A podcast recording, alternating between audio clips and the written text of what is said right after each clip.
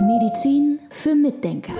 Der etwas andere Gesundheitspodcast mit Volker Pietsch und Dr. Med Sibylle Freund. Ich suche jetzt nach dem perfekten Einstieg für dieses Thema, aber den Begriff, den du mir heute zugeworfen hast, der steht eigentlich für sich, ne? Du willst mit uns heute über die Fettleber sprechen. Genau, klingt lecker. Fettleber. Ja, also es ist überhaupt ganz interessant, wenn die Leute, ich habe das letztens von Ben Lynch gehört, bei dem höre ich immer ganz gerne mal Fortbildungen. Die Leute wollen ja immer gerne gut aussehen. Also wenn die Haut krank ist, dann gehen sie ganz schnell zum Arzt und wollen das repariert haben, weil es muss gut aussehen. Ja, wenn Frauen Haarausfall haben, ist das auch häufig dramatisch, weil sie wollen gut aussehen. Wenn wir unsere Leber auf dem Bauch tragen würden oder vor uns hertragen würden und wir würden sehen, wie viele kranke Lebern es gibt und wir uns zum Arzt begeben würden, weil wir eine kranke Leber haben oder eine problematische Leber, dann wären unsere Praxen noch mehr gefüllt. Also das fand ich irgendwie, dann würden auch die Leute mehr auf ihre Gesundheit achten, weil es einfach sehr viele Leute gibt, die Probleme haben mit einer Fettleber.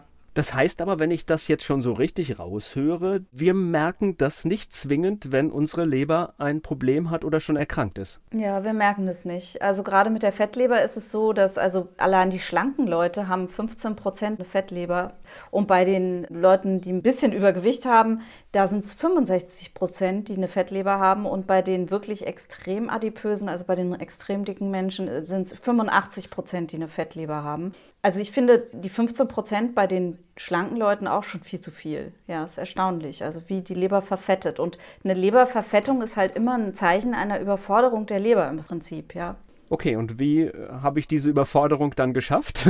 Die schaffen wir ganz gerne mit Fructose zum Beispiel, mit Fruchtzucker, mit Kohlenhydraten sowieso. Also Alkohol Entschuldigung, Alkohol ist ein ganz wichtiger Faktor. Aber es gibt eben auch die nicht alkoholische Fettleber und über die möchte ich eigentlich heute reden. Denn Alkohol kennt ja jeder, dass das der Leber nicht gut tut. Und bei der nicht alkoholischen Fettleber ist es eben sehr, sehr häufig, sind es die Kohlenhydrate und die Fructose, also Fruchtzucker. Das heißt, das ist aber durchaus etwas, was du bei ganz vielen Menschen tagtäglich auf dem Teller findest. Genau, dadurch entsteht eine Wohlstandskrankheit was dann eben die Fettleber ist. Ja, genau. Und Fructose ist in ganz vielen Sachen drin. Zum Beispiel auch in Coca-Cola und solchen Geschichten. Diesen Softdrinks ist auch häufig ganz viel Fructose drin. Und dann sagen Leute ja auch, ja, ich esse ganz viel Obst. Ich soll doch fünfmal am Tag Obst essen. Nee, das ist nicht so. Obst ist nicht so gesund, wie wir uns das vorstellen. Also wenn ich dann höre, dass Leute zum Beispiel jeden Tag eine Banane essen und dann noch eine Orange und dann noch Trockenobst, das ist viel zu viel. Also mit dem Obst müssen wir eigentlich genauso wie mit den Süßigkeiten aufpassen, dass wir da nicht zu viel essen. Ach, immer der Spaß, der hier kaputt geht. Ja, tut mir leid.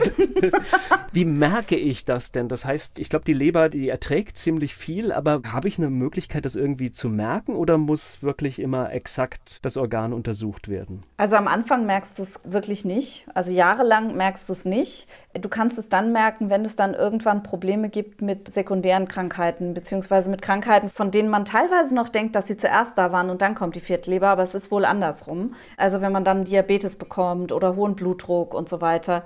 Diesen Erkrankungen, diesen Wohlstandskrankheiten geht eine Fettleber häufig jahrelang voraus, vielleicht sogar jahrzehntelang. Das weiß man ja gar nicht, weil sie eben keine Beschwerden macht. Die fällt auf dann im Ultraschall. Also man kann einen Ultraschall machen vom Oberbauch, von der Leber, da sieht man dann die Fettleber. Und ein Hinweis aus dem Blut sind die Triglyceride. Triglyceride sind eine bestimmte Art von Fetten und wenn die erhöht sind, dann wissen wir schon, hier geht es in Richtung Fettleber. Und die kriegt man aber ganz schnell runter, indem man die Kohlenhydrate reduziert. Also das ist wirklich eine Erfahrung aus der Praxis, die ich hier mit großer Sicherheit weitergeben kann. Im Normalfall geht das dann ganz schnell zurück. Das heißt, das wäre dann im Prinzip, wenn man das feststellt, so der erste Schritt, Ernährung umstellen. Dann ist es nicht der allererste Schritt. Rate mal, was der erste Faktor ist, der an erster Stelle steht für die Leberverfettung. Ja, ich habe so eine Ahnung. Es ist wahrscheinlich etwas, das immer hier eine Rolle spielt in diesem Podcast. Genau, es ist der Stress. Ja. Es ist der Stress. Es ist doch wieder mal unglaublich, ne?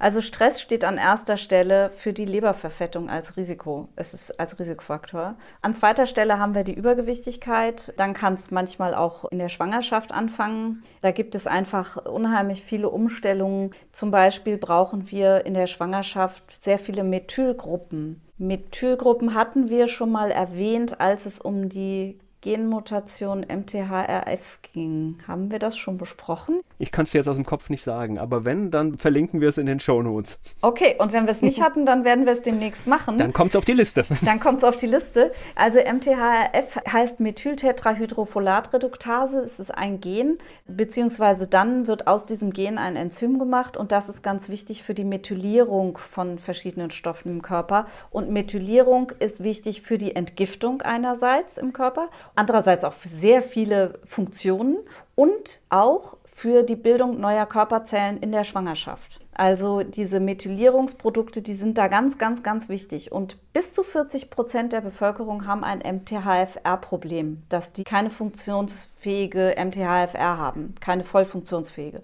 So, und wenn diese Frauen schwanger werden, dann gehen alle Methylgruppen ins Kind und die Leber hat keine Methylgruppen mehr übrig, um zu entgiften. Und dann kann es zum Beispiel losgehen mit einer Leberverfettung. Denn ein wichtiger Faktor für die Leberverfettung ist auch eine Entgiftungsstörung. Und da haben wir ganz viele Patienten, die Entgiftungsstörungen haben. Es gibt drei Phasen der Entgiftung. In der ersten werden die Gifte eigentlich noch giftiger. In der zweiten Phase werden sie dann abgebaut, diese giftigeren Produkte entgiftet und in der dritten Phase werden sie ausgeschieden.